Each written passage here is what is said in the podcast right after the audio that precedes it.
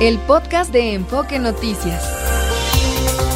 Amigos de la República Mexicana, qué gusto saludarles en este jueves 15 de febrero del 2024. Sí, es 15 de febrero de este 2024 y estamos aquí puntualmente para llevarle a conocer las noticias más importantes de las últimas horas. Sin duda, lo más importante en este día es esta manifestación en distintas carreteras del país en demanda de seguridad. Vamos a hacer un recorrido por las principales carreteras. ¿Qué le parece si nos enlazamos en este momento con Gloria Aguilar. Ella está ubicada en una zona colindante entre el Estado de México y la Ciudad de México. Adelante, Gloria, ¿cómo estás? Muy buenas tardes. Muy buenas tardes, Josefina. Un gusto saludarte, al igual que el auditorio de Enfoque Noticias. Y efectivamente, las manifestaciones de los transportistas desde esta mañana continúan haciendo presencia en los diferentes entronques carreteros con la Ciudad de México con el, y el Estado de México. Te comento que en la autopista México-Querétaro eh, los transportistas se apostaron desde las 8 de la mañana y desde ahí decidieron hacer una marcha prácticamente lenta, más de 200 transportistas que van en estos momentos intentando llegar al zócalo de la Ciudad de México y desde luego causando un colapso vial en todo el flujo carretero en donde solamente dejaron un carril eh, para que puedan circular los vehículos. Otra manifestación se ubica en el kilómetro 21 de la autopista México-Pachuca, en donde los transportistas también se mantienen prácticamente eh, a un costado, dejando solamente libre uno de los carriles para la circulación. Esto también está afectando la operación del Mexibus línea 4, el cual eh, está haciendo, el, el cual no puede continuar su marcha prácticamente porque se encuentran sobre el carril confinado.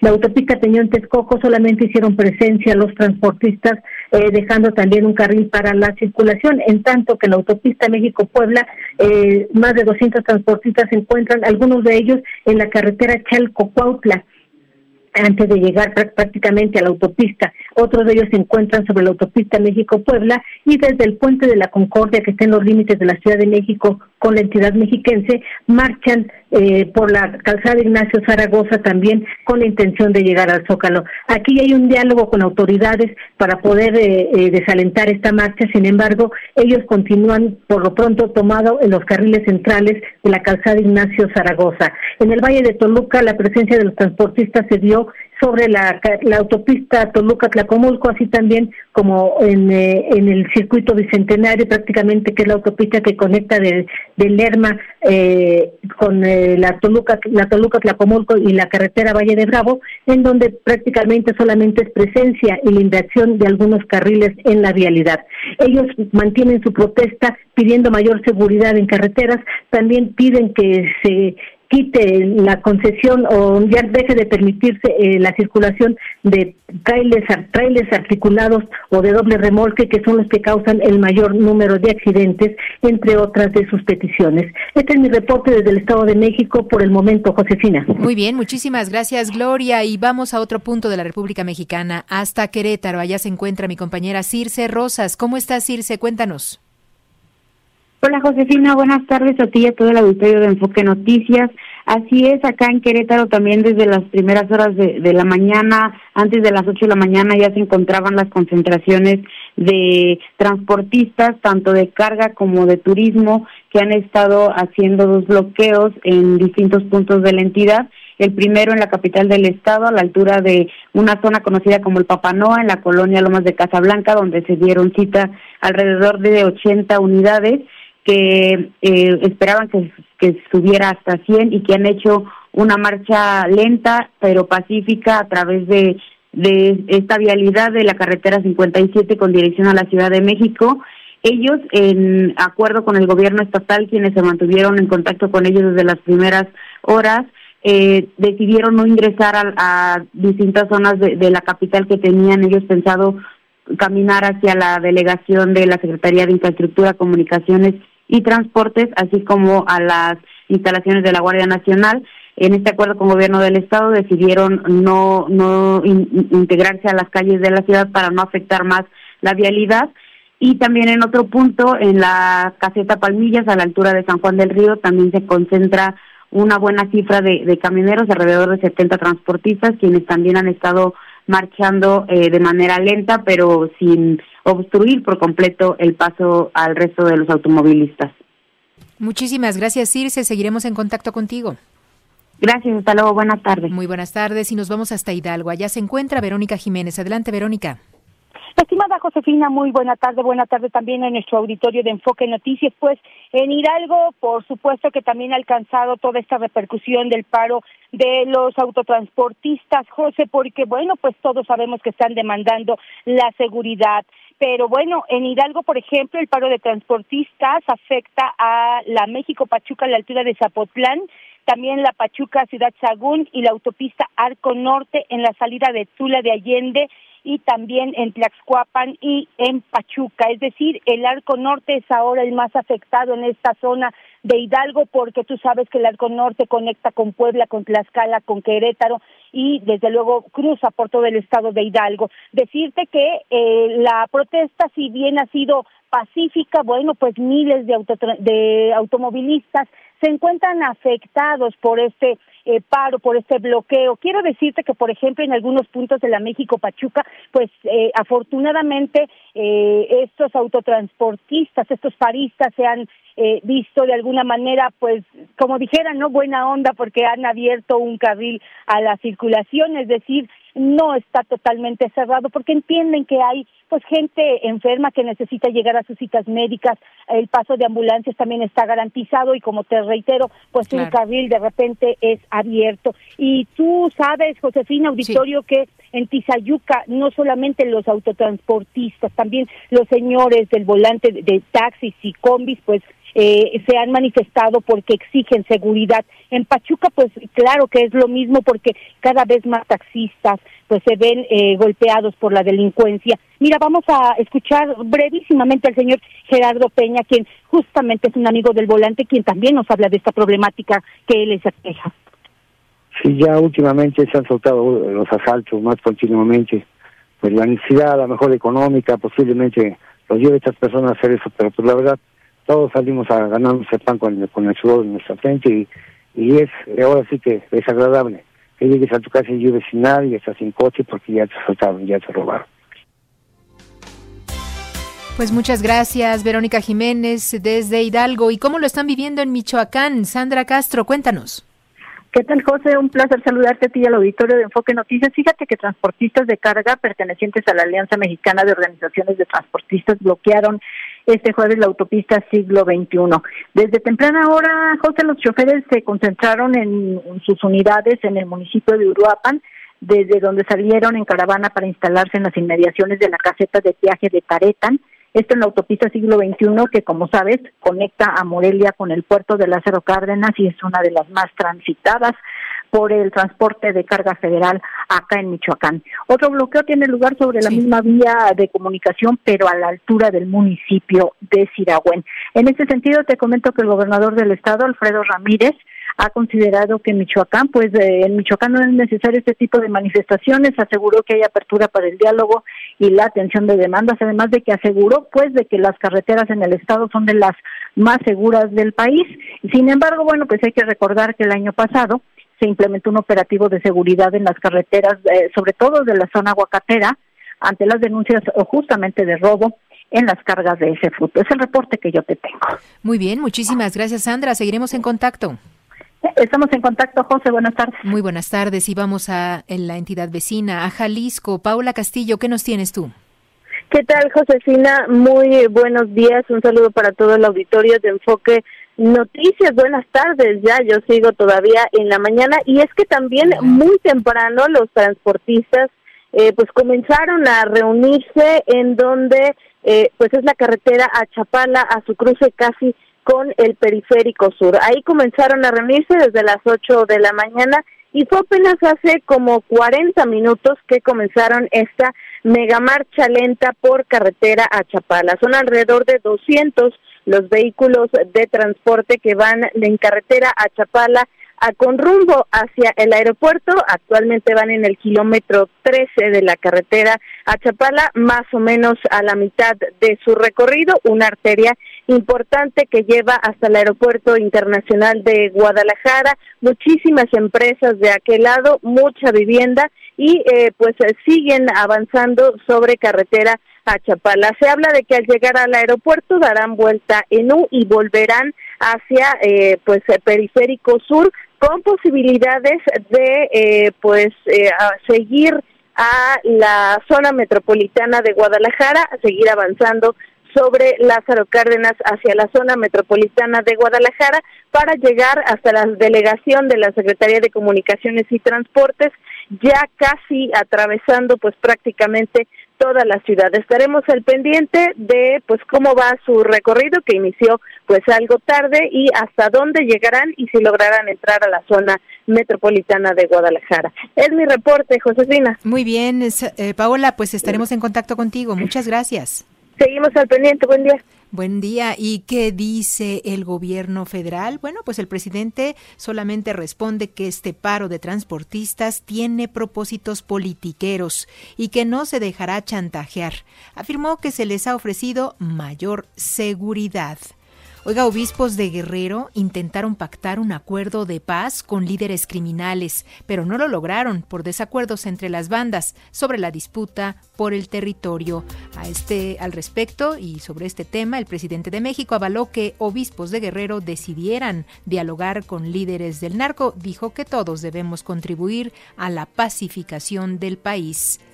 Oiga, mientras tanto, la violencia no para. En Zumpango del Río, allá esto en Guerrero, fue asesinado Noé Sandoval. Él era miembro del colectivo Familiares en Búsqueda María Herrera. El activista buscaba a su hijo, eh, el activista buscaba a su hijo Kevin, de 16 años, desaparecido el 17 de noviembre del 2023. Y en plena crisis, la fiscal de Guerrero, Sandra Luz Valdovino, solicitó licencia temporal por seis meses para atender asuntos personales. El encargado de despacho será Zipacna Jesús Torres Ojeda, actual vicefiscal de investigación. En Jalisco fueron localizados sobre la autopista Lagos de Moreno, Villa de Arriaga, en la región Altos Norte, los cuerpos de cinco personas ejecutadas, cuatro hombres y una mujer, que estaban semidesnudos, atados de pies y manos. Aclaran autoridades que los 7.8 millones de pesos que presuntamente habían sido robados a un camión de valores en Guadalajara fueron localizados al interior de la bóveda del banco, por lo que el robo no se consumó. Por este hecho murieron dos custodios de la empresa de valores. En Veracruz fue hallada sin vida el activista Javier Ochoa Tejeda, quien horas antes había sido secuestrado por un comando armado en el municipio de Paso de Ovejas. Era un ciudadano que se había manifestado contra la construcción de un relleno sanitario en Palmaritos, así como contra la edificación de una granja de pollos en esa misma zona. Oigan, México alcanzó máximo histórico de inversión extranjera con más de 36 mil millones de dólares en el 2023. El Sindicato Nacional de Monte de Piedad estalló la huelga en el primer minuto de este jueves al no alcanzar un acuerdo sobre ajustes a su contrato colectivo de trabajo, lo que afecta a 300 sucursales en el país. La institución dice que ese contrato colectivo ha presionado sus finanzas y los ha llevado a una severa crisis. En materia internacional, le doy a conocer que una mujer muerta, 22 heridos y 3 detenidos es el saldo del tiroteo. ¿Se acuerda que le dimos a conocer oportunamente ayer? Registrado en Kansas City. Esto al finalizar el desfile por la victoria de los Chiefs en el Super Bowl. La víctima fue identificada como Lisa López Galván, una locutora de radio de origen latino. Varios de sus familiares que estaban con ella en el momento de los hechos también resultaron lesionados. La policía descartó una motivación terrorista y afirmó que las investigaciones atribuyen el hecho a una disputa personal. Luego de estos hechos, el presidente Joe Biden invocó a la acción inmediata contra la violencia armada. Pidió a los ciudadanos presionar al Congreso para que se prohíba la venta de armas de asalto y además fortalecer las verificaciones de antecedentes. Un juez de Nueva York descartó la petición de Donald Trump de desestimar los cargos penales en su contra derivados del soborno pagado a la actriz porno Stormy Daniels para no perjudicar su carrera política. El juez fijó el 25 de marzo como la fecha para el arranque del proceso. Con esto Trump será el primer expresidente de Estados Unidos en enfrentar un juicio penal. Oiga, Israel recuperó el control operativo del norte de Gaza tras la incursión selectiva lanzada en la zona. Por otra parte, el ejército israelí irrumpió en el hospital Nasser en Yan Yunis, esto el más importante al sur del enclave, asegurando que tiene información de que jamás mantuvo en ese centro a rehenes secuestrados el 7 de octubre pasado y de que podría haber cadáveres de estos. Es la una de la tarde con 15 minutos. Vamos a hacer una pausa, pero antes permítame saludar a Gastón Fentanes. ¿Cómo estás, Gastón? Josefina, muy buenas tardes. Muy bien, muchas gracias. Saludamos al auditorio de Enfoque Noticias. Entramos de lleno a la información porque sí había que conocer la realidad de lo que sucede en las carreteras del país, pero ¿cómo va a estar el clima en las próximas horas? Josefina, para este 15 de febrero, la entrada de una vaguada polar por la península de Baja California, en interacción con la humedad de la corriente de chorro subtropical y la humedad y la humedad también del Golfo de México y Mar Caribe van a ocasionar lluvias muy fuertes en Durango, en Nayarit, Nuevo León, Sinaloa y en Tamaulipas, y se espera que estas precipitaciones estén acompañadas de descargas eléctricas, posible caída de granizo y fuertes rachas de viento. Va a estar complicado, es que tienen que tomar sus precauciones. Se prevé la caída de nieve en la cima del volcán Nevado de Colima, así como en las sierras de Chihuahua y Durango, en donde se esperan temperaturas de hasta menos 10 grados. Además, sigue el intenso frío al norte del país especialmente en Baja California, Sonora, Zacatecas, en donde prevalecerán temperaturas bajo cero. De igual forma, Josefina, las zonas cerradas de Hidalgo y el Estado de México también van a registrar temperaturas bajo cero. Y por otra parte, se prevén gradual, un gradual ascenso en las temperaturas vespertinas en la costa del Pacífico Sur, el sureste del país y la península de Yucatán, en donde habrá temperaturas máximas que oscilarán entre 35 y 40 grados. Para la Ciudad de México y la zona conurbada, hoy vamos a tener un día nublado con una temperatura máxima de 24 grados. Hoy no va a llover, pero probablemente mañana ya hay un porcentaje, una esperanza de que llueva finalmente aquí en la Ciudad de México. Esperemos que así sea. Al momento son un 60%, la temperatura en la mañana va a ser de 11 grados. Fíjate que ayer cuando salíamos de este, eh, de este edificio nos encontramos una ligera lluvia, pero sí había caído un poco de agua. Entonces esperemos que así sea, que llegue, que llegue la lluvia. Pues eh, gracias Gastón, hacemos una pausa y regresamos con más. Hoy la mañanera se eh, llevó a cabo en Acapulco, allá en Guerrero. Cuéntanos, Marita, sobre los detalles que ocurrió esta mañana. Claro que sí, José, auditorio de Enfoque Noticias. Pues mira, prácticamente a cuatro meses del paso del huracán Otis, el gobierno federal eh, rindió un informe de las acciones de reconstrucción en Acapulco y en Coyuca de Benítez y mostró el desembarque de 190 paquetes de electrodomésticos, estos que recibirán igual número de familias, algunos ya los tienen en casa, refrigeradores, estufas, etcétera. La secretaria de Bienestar, Ariadna Montiel, informó que se han entregado ya apoyos por 28 mil millones de pesos para la reconstrucción de casas y negocios afectados por este fenómeno meteorológico. Escuchemos. En materia de viviendas y locales, eh, fueron entregados 8 mil pesos para la limpieza de estas viviendas, de 35 a 60 mil pesos para la reconstrucción también de las viviendas, 45 mil pesos para los locales comerciales y la inversión social es de 15 mil 275 millones de pesos. Adelante. Sobre el tema del avance en los pagos de limpieza, hemos ya entregado 301.076 apoyos de limpieza. Eh, la primer parte de reconstrucción de las viviendas, 293.143 familias han recibido su apoyo y el segundo pago de reconstrucción de viviendas, 291.552 y se han apoyado a 30.196 locales. Por su parte, el titular de la Defensa Nacional, Luis Crescencio Sandoval, él informó que ya se han entregado estos 190 mil paquetes de enseres domésticos, adquiridos, por cierto, de China y de Corea del Sur. Escuchemos. Sobre la entrega de los paquetes que están integrados con el refrigerador, estufa, colchón, vajilla, ventilador y licuadora, se han entregado hasta el 14 de febrero 190.750 paquetes ya que han llegado a la población. Eh, nos, nos, faltan por entregar 59 mil.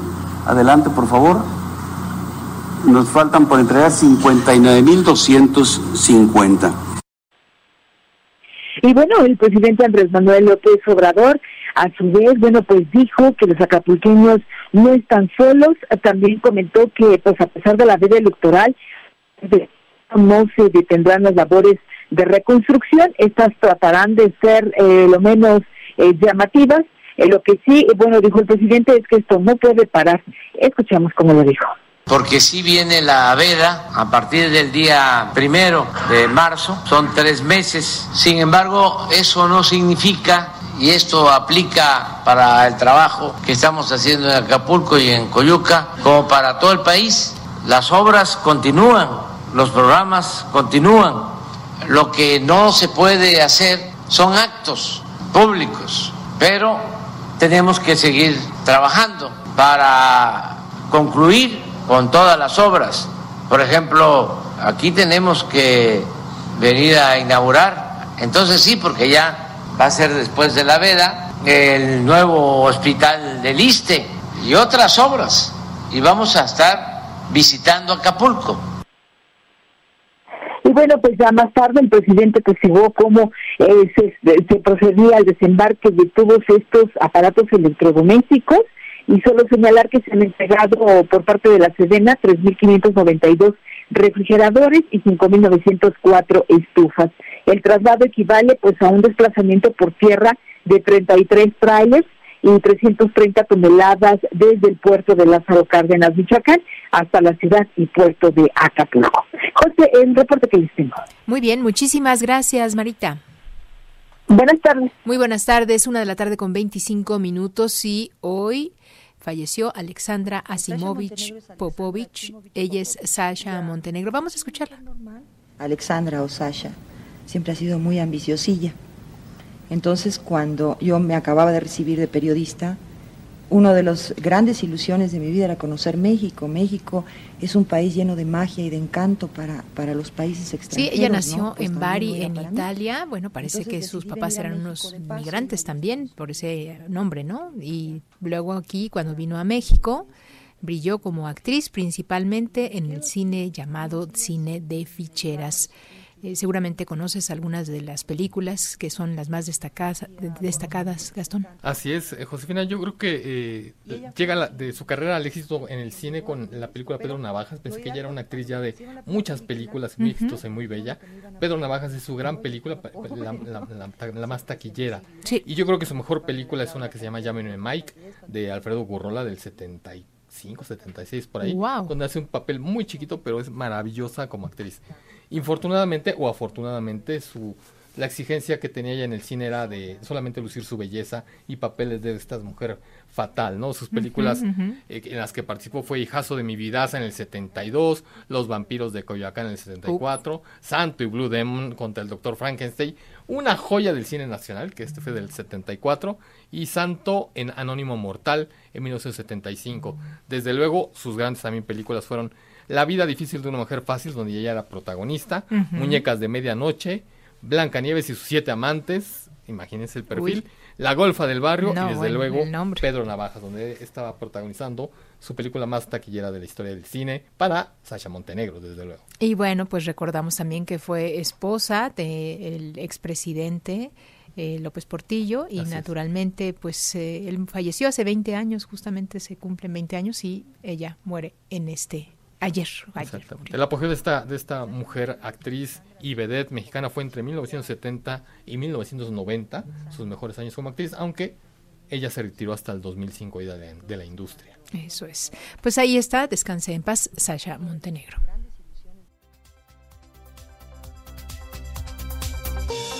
No hay riesgo de falta de agua en Jalisco. Esto lo asegura el secretario de Gestión Integral del Agua del Gobierno del Estado.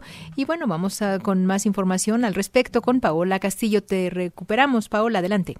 ¿Qué tal, eh, Josefina? Te saludo de nueva cuenta. Pues comentarte que aquí en el estado de Jalisco parece que no habrá problemas eh, con el agua, este vital líquido que llega hasta todos los hogares e incluso hasta el campo de todo el estado. No habrá problema de eh, pues falta de agua, así que también garantizan que este año no habrá los famosos tandeos de agua que hay en distintas colonias para pues dar agua a unos, que otros se queden unos días sin agua y así que todos tengan en esta temporada de estiaje de sequía aquí en el estado de Jalisco. Platicamos con el secretario de Gestión Integral del Agua del Gobierno del Estado, Jorge Gastón González Alcerrea, quien pues afirma que pues toda la entidad, incluso el campo, está garantizado con todos los proyectos hídricos que se llevan a cabo como la presa El Salto y también la presa El Zapotillo que dice comenzará a funcionar en los próximos días.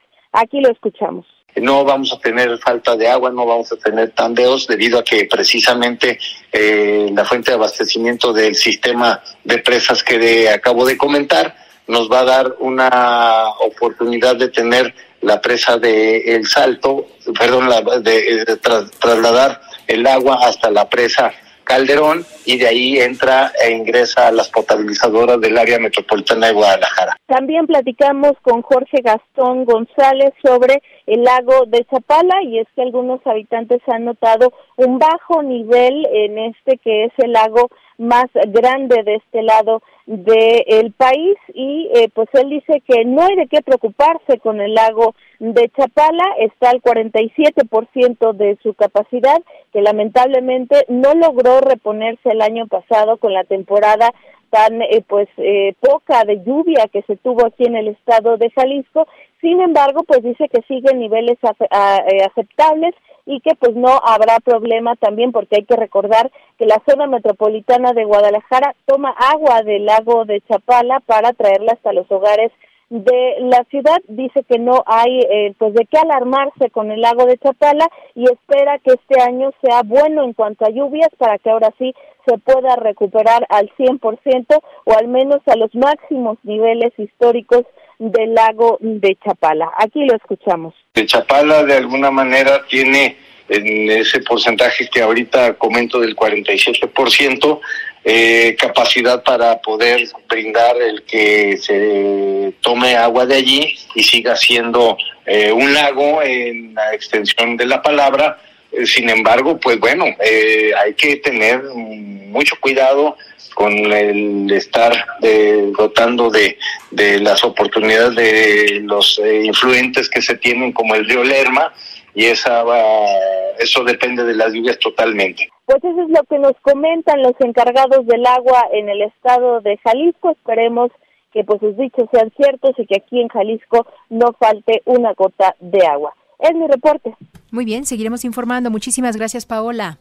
Es la una de la tarde con 32 minutos. Y hace unos días ya le dábamos a conocer esta gráfica que nos compartía eh, pues esta organización México Cómo Vamos sobre los municipios de México por condición de sequía al 31 de enero del 2024 y claro, es una gráfica que nos permite conocer exactamente cómo está el uso del agua y cómo está la condición de la sequía en este momento, en este preciso eh, instante, a finales de enero básicamente y este monitor de sequía que van dando seguimiento, esto que es México, cómo vamos. Por ello nos enlazamos en este momento, si me lo permite, con el maestro Juvenal Campos, él es analista de datos de en México, cómo vamos, además es ingeniero en irrigación y maestro en economía. ¿Qué tal? ¿Cómo le va, maestro? Qué gusto saludarle. Hola, ¿qué tal? Buenas tardes. Cuéntenos, cuéntenos cómo, pues cómo vamos con este monitor de sequía en nuestro país, que es lamentable ver cómo pues más de 1070 municipios son los que están afectados, es el 43.3% del total que experimentan condiciones de sequía severa, extrema y excepcional. Sí, efectivamente, este es el número de municipios que es prácticamente el 43.3% de los municipios del país que se encuentran en una de las condiciones de sequía más graves que ya son la severa, extrema y excepcional.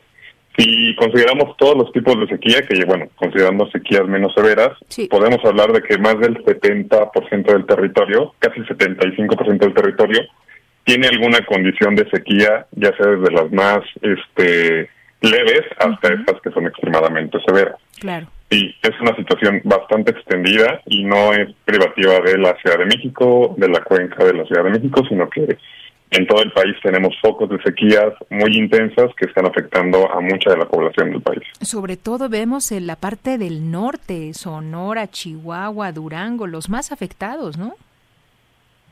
Sí, así es. Si vemos en el mapa, en el caso del estado de Durango, podemos hablar de que el 100% de la población y el 100% del territorio está afectado por la sequía y también con una alta proporción de esta sequía excepcional, que es la sequía más grave de todas las sequías posibles. Además, eh, en situaciones similares se encuentran Querétaro, San Luis Potosí, Chihuahua, Hidalgo, Sinaloa, entidades tanto del norte como del centro del país en una situación similar. Sí, y además, eh, perdón por interrumpir, al, al, 20, al 31 de enero, o sea, ni siquiera ha empezado realmente la época de estiaje que suponemos será mucho más difícil en lo que son los meses de eh, abril y mayo, ¿no?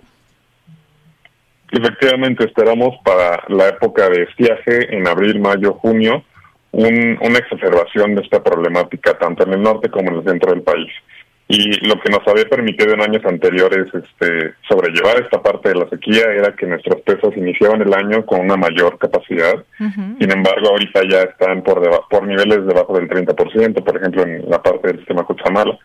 Entonces, pues sí, este, hay un panorama panorama sombrío que salvo que lleguen lluvias excepcionales eh, durante la época tradicionalmente de secas, pues bueno, vamos a tener que afrontar una situación bastante complicada en estos meses que mencionas.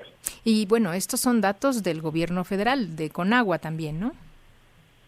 Efectivamente, el monitor de sequía de México es una iniciativa de Conagua para poder monitorear la sequía a lo largo de todo el país. Es una iniciativa que ya viene desde, desde 2005 y pues bueno, va monitoreando eh, los datos de sequía dentro del territorio nacional. Entonces sí son datos que provienen de gobierno, también el monitoreo de niveles de presas es un dato que viene precisamente de la Conagua. Y pues bueno, tenemos disponibilidad de información bastante precisa para poder monitorear tanto la situación de la sequía como la situación de las presas. Y también tenemos información de acuíferos, tenemos información de lluvia y pues hay información para poder llevar el monitoreo de este fenómeno de manera adecuada. Sí, lo digo, lo, digo para que, bueno, después el gobierno nos diga que son ellos tienen otros datos, son datos precisos de, de ellos mismos, ¿no? Y, en ese sentido, ¿qué, qué tiene la, la, iniciativa que ha presentado eh, el gobierno federal? Bueno, el gobierno federal, eh, en una de sus 20 iniciativas presentadas el pasado lunes, y plantea esta iniciativa del agua que consiste en la suspensión de concesiones para el uso industrial y para cualquier otro uso prácticamente que no sea el uso para eh, el uso doméstico. eh, consideramos desde México cómo vamos que si bien no es el objetivo de esta iniciativa el resolver el problema del agua, porque el problema del agua requiere soluciones más integrales y en más dimensiones, pues bueno, pues es un es un paso que dentro de su dentro de su rueda de acción, pues bueno, trata de poder mitigar un poco la problemática del agua al dirigir esta hacia el uso más prioritario, que es el consumo de las personas. Y se requiere eh, hablar de otras soluciones, hablar de recuperación de cuencas, hablar de reparación de fugas, hablar de traer agua de otras fuentes, en el caso de la Ciudad de México, hablar de este eh, concientización, campañas para que la gente utilice menos agua de sus casas. O sea, es una solución que este bueno, la solución requiere muchas dimensiones y la iniciativa solamente se enfoca en una de ellas, que es esta parte de la priorización del uso de agua doméstica. Eso, y hablando de estas opciones, eh, justo apenas ayer el presidente, digo, llevamos varias eh, semanas con esta cuestión del, de la sequía, ustedes hacen este monitoreo y esta gráfica clara el 31 de enero, hoy estamos a 15 de febrero y apenas ayer el presidente mencionaba que hay un pozo en Santa Lucía. Eh, ¿Cree usted oportuno que se pueda extraer esa, esa agua para consumo? Pues habría que revisar eh, el caso del acuífero que se encuentra sobre el aeropuerto, cuáles son sus condiciones. Creo que desde su ámbito de acción el presidente eh, está tratando de buscar una, una solución rápida, pronta, eh, a mediano plazo y considero que la importación de agua de otras cuencas, en este caso de Hidalgo, pues pudiera ser una, una parte de la solución para poder mitigar la situación en el Valle de México. Que pues bueno, Posiblemente sea viable, eh, seguramente lo es, pero sí se requiere de la construcción de pozos, se requiere de la construcción de un sistema de conducción para poder traer el agua. Entonces, pudiera ser viable, tal vez no sea lo suficientemente rápida para cuando se requiera, pero pues bueno, es una, es una parte de esa solución que, una parte de una acción que puede contribuir junto con otras más que también se requieren para poder mitigar el problema durante los próximos meses. Eso es. ¿Ustedes seguirán con este monitoreo? ¿Cada, cada cuándo dan un reporte? Eh, el monitoreo se queda de México da un reporte quincenal. Me parece que ya en los próximos días se estará liberando el reporte del 15 de febrero. Y pues bueno, ellos emiten este reporte, nosotros tomaremos los datos, los analizaremos y estaremos también discutiendo los resultados en cuanto en cuanto salgan. Entonces yo creo que en los próximos días podremos sacar una nueva gráfica para analizar este la situación de la sequía a nivel municipio para los municipios de México. Eso es, pues estaremos atentos. Muchísimas gracias, maestro. A ustedes muchas gracias. Hasta pronto. Hasta luego. Es el maestro Juvenal Campos, analista de datos en México. ¿Cómo vamos? Pues haciéndonos una radiografía precisa de todo lo que estamos viviendo con esta cuestión de la sequía del agua y bueno, pues también eh, dando su punto de vista sobre esta viabilidad, sobre la perforación de nuevos pozos en las inmediaciones del AIFA. Y vamos a continuar con más. Antes de ir a una pausa, ¿tienes algo que puedas comentarnos, Gastón? Claro que sí, Josefina. Es que hoy es el día de la el día mundial de la de la antropología. Ah, bien, bien, bien. Y es que esta efeméride está dedicada a reconocer y compartir el fascinante mundo del estudio científico de la humanidad y también nos invita a reflexionar sobre la importancia de esta disciplina que arroja luz sobre los orígenes de los humanos y nuestra singularidad como especie. Al entender cómo funcionamos, José, vamos eh, a entender cómo funcionamos como sociedad cómo, y cómo podemos contribuir a un mundo más diverso e inclusivo. Y es que la antropología es una disciplina que abarca el comportamiento humano, la biología y la complejidad de las sociedades humanas, analizando tanto el pasado como el presente para finalmente, y si podemos, entender el futuro. Qué maravilla, ¿no? Porque uno piensa, es que para qué estudian eh, los jóvenes antropología, ¿no? Es muy importante, o sea, es, es saber cómo, cómo funciona una sociedad, ¿no? Como, si no aprendemos de nuestra historia, si no aprendemos de lo que nos ha sucedido como humanidad, creo que no vamos a ir avanzando hacia, hacia el futuro. Exactamente, es, la pregunta de por qué somos como somos, o sea, ¿por qué somos así? pues hay que ver de dónde venimos. Claro, los mexicanos que tenemos una, una origen diferente. Sí, somos una mezcla de dos, tres culturas por ahí, entonces somos complejos, ¿no? Y somos víctimas de nuestras propias decisiones, entonces de alguna manera, ¿por qué decidimos lo que decidimos? Pues hay que ver el pasado y a ver si tenemos futuro, ¿no? Ah, muy bien, pues hay que reflexionar sobre este Día Mundial de Antropología, es el 15 de febrero. Hacemos una pausa y regresamos con más. Seguimos recorriendo la República Mexicana y desarticulan en Guanajuato una célula criminal que operaba en la zona Laja Bajío. Cuéntanos los detalles, Esaú González. ¿Cómo estás? Buenas tardes. Hola, muy buenas tardes. Aquí ya todo el auditorio de Enfoque Noticias. Así es, la Fiscalía de Guanajuato, pues ya conocer que capturó a los integrantes de una célula criminal relacionada con diversos actos delictivos en esta zona Laja Bajío y se le aseguró un arsenal de grueso calibre. Entre los crímenes se encuentra el homicidio de Mauricio, conductor de transporte público de plataforma. Los hechos se registraron en la colonia Arboledas el primero de febrero. Los detenidos son Adán Elías, de 47 años, eh, alias El Grande, Julio César, de 38 años, alias El Cholo, Marcos Omar, de 27 años, Jesús Manuel, de 24 años, y Pedro de Jesús, de 23 años, quienes fueron identificados, ubicados y capturados por agentes de investigación criminal. Según el informe de la Fiscalía, dice que pues, el agente del Ministerio Público logró que el grupo de presuntos criminales fuera vinculado a proceso penal por el homicidio de Mauricio.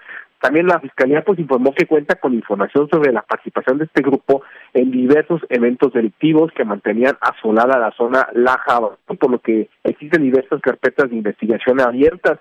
También pues te comento que pues ya llegaron lo que son 500 elementos de la caballería motorizada y fusileros paracaidistas precisamente a Celaya para intentar disminuir pues estos índices delictivos que están ocurriendo a diario y de la misma forma pues en estos momentos está cerrada la carretera de lo que es el Haya Villagrán porque justamente acaba de ocurrir hace unos instantes una balacera, un enfrentamiento en el que ah, todavía no hay mucha información y se dice que al menos existen dos personas detenidas, pero para toda la gente que está circulando ahorita de Guanajuato, de esta zona de Celaya hacia lo que es Villagrán, Salamanca, está prácticamente cerrado y no se puede pasar porque pues ya van varios hechos delictivos que ocurren eh, eh, pues aquí en este momento. Sería mi reporte. Muchísimas gracias, Esaú. Gracias.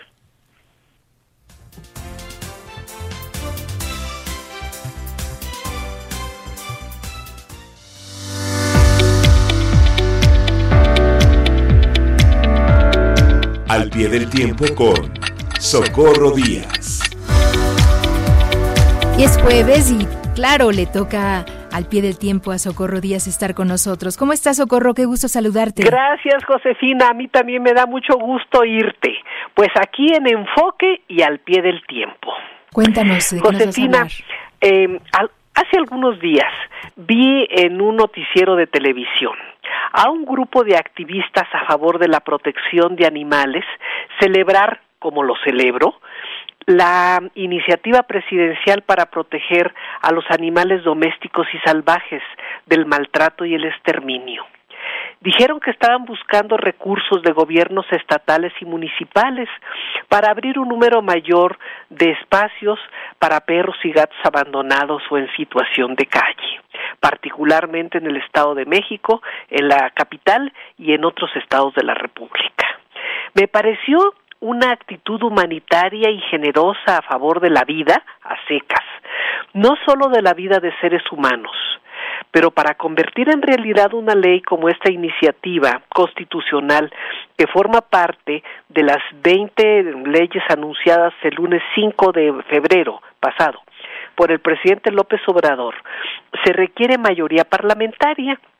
Y si la iniciativa lograra avanzar, se requerirá un presupuesto importante para albergar a tantos animales abandonados en terrenos baldíos, calles y casas, donde los propietarios los dejan gritar eh, porque salieron de paseo. Hay tanta crueldad que en un bosque de Xochimilco se ha desatado la acción criminal de gente que se dedica a despellejar vivos a perros y a dejar los restos descuartizados y esparcidos. La gente que me conoce sabe que soy una persona animalera, como se dice. Tengo cercanía con los llamados perros, animales domésticos, actitud que heredé de mis padres. Y en mi casa infantil eran frecuentes escenas inverosímiles, pero de las que tengo fotografías, como ver a un perro boxer macho amamantando a dos gatitos que habían quedado huérfanos. Nosotros les dábamos de comer con biberones de muñecas, pero el perro prestaba sus tetas para que los gatitos estuvieran contentos. Y mi padre comentaba, hay animales que son más compasivos que la gente. He dicho que imitando a Doris Lessing, la gran escritora británica, un día voy a escribir un libro que se titule no como el de ella, Gatos ilustres, sino mi vida con perros y gatos, ilustres o no, pero esa es la idea. Este, pero dicho lo anterior, a favor de la protección animal, quiero ocupar este espacio, Josefina, en un tema mayor de carácter de nuestra especie, humanitario. El estado de maltrato y abandono en que desgraciadamente viven cientos de miles de mexicanos, ancianos, de personas de la tercera edad, que eh, por desgracia y azares del destino se quedaron solos o viven la pena de tener la cercanía de familiares crueles, ingratos y maltratadores, porque los hay, Josefina. El mito de las familias perfectas en México no es eso más que un mito. No son pocas las historias que en esta materia se hacen públicas. Ancianas o ancianos asesinados por un nieto o un hijo para quedarse con el escaso patrimonio de una casita o de una pensión tramposa porque no reportan sus fallecimientos. Y tampoco son pocos los casos de ancianas y ancianos eh, tirados y abandonados en las calles por familiares ingratos e inhumanos. Hace años, siendo directora de Liconza, recibí la petición del Arzobispado de Puebla de extender el programa de leche subsidiada para niños y también dar leche subsidiada a los asilos de ancianos.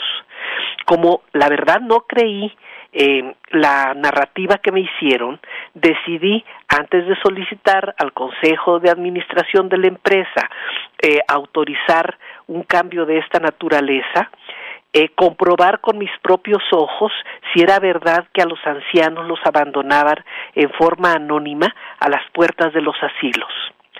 Acompañada de mm, mis colaboradores más cercanos, este, me desplacé y como a las 5 de la mañana, sin avisar a nadie, a un asilo ubicado en Cholula, Puebla, y me quedé afuera en la banqueta para ver. Y vi como dos parejas ponían en la banqueta, apresurados, eh, la banqueta del asilo, eh, como bultos, envueltos en frazadas, a seres vivos. Tocamos la puerta y mostramos a la encargada que nos abrió lo que acabábamos de ver. Es más seguido de lo que se imagina, me dijo. Los abandonados eran un hombre y una mujer ancianos, de claro origen indígena. Ya no me quedaron dudas y presenté la propuesta de ampliar el programa para proteger a gente de la tercera edad condenada al abandono y a la muerte por hambre. Algunos casos recientes de los que tengo noticia me han hecho recordar la situación que viven cientos de miles de mexicanos de la tercera edad que sufren los males del tiempo, deterioros físico o mental y un entorno familiar egoísta, distante y hasta abusivo. Es cierto que el actual gobierno ha hecho un esfuerzo presupuestal y humano sin precedentes para proteger de la miseria a muchos millones de adultos mayores, gracias al programa de pensiones para el bienestar. De acuerdo con el INEGI, en los últimos años bajó sensiblemente el número de personas mayores que carecían de apoyo en su vejez. Del 2008 al 2020, el número disminuyó del 28.8% al 12.6%. Hoy se paga la pensión para el bienestar a 11.427.224 personas, de acuerdo con el contenido del quinto informe de gobierno federal. Eso es el esfuerzo de dinero, pero falta el esfuerzo de atención a personas que o están sin capacidades para manejar su poco dinero o son víctimas del abuso y el robo de parte de familiares o conocidos sin una gota de humanidad y de caridad, cuando les quitan lo que han recibido. A partir de este año son tres mil pesos al mes, son seis mil al bimestre porque las pensiones del bienestar se pagan cada dos meses. Hay cientos de miles de ancianos, lo repito, que requieren vivir en asilos, residencias, albergues o como se les quiera llamar, eh, a estos espacios de refugio, porque no están en condiciones de cuidarse a sí mismos. Y aquí entro a los datos duros. De acuerdo a información pública no desmentida, en México solo existen 819 asilos en los que viven 22.611 personas. De estos asilos, el 85% son manejados por el sector privado. En mayoría, este, pues yo pienso que lógica, mediante una cuota y solo el 15%, esto es apenas 123 asilos que son públicos y se entiende deben ser gratuitos.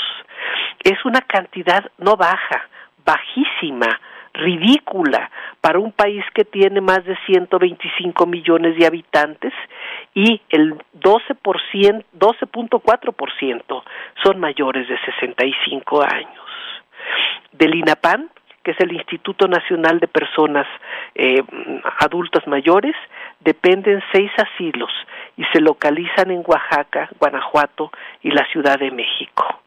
Es indispensable, a mi juicio, revisar el presupuesto y aplicar un criterio humano con amplia cobertura en la protección de personas a la que les tocó la desgracia de vivir de manera amarga la última etapa de su vida. Lo digo con pena y comprensión, pero es la verdad. Hay entidades de la República y municipios donde hay más refugios para animales domésticos que asilos para cuidar y proteger del abandono a las personas de la tercera edad. Esa es la amarga realidad de nuestra sociedad y no he querido dejar de mencionarla este día. Uy, qué duro. La verdad es que tienes toda la razón, mi querida Socorro, y sobre todo tomando en cuenta que todos vamos a llegar a, a ser adultos mayores, a esas personas que van y abandonan a sus familiares así nada más, envueltos en cobijas, pues eh, no saben que ellos mismos también van a llegar a ser adultos, ¿no? Así es. Fíjate que estás diciendo algo muy profundo, este, porque muchas veces como uno trata, lo trata la vida, ¿eh? Y el castigo, el castigo no está en el cielo o en el infierno, como dicen los creyentes. Muchas veces el castigo está en el propio tiempo que te toca vivir. Definitivo, definitivo. Y qué bueno que pones pues el dedo en la llaga, porque hay que estar al pie del tiempo, bien lo dices, Socorro. Muchísimas gracias. Gracias a ti, Josefina, un gran abrazo. Un abrazo. Hasta luego. Para ti, hasta pronto. Pues nosotros seguimos con más aquí en Enfoque Noticias. Regresamos después de esta pausa. El podcast de Enfoque Noticias.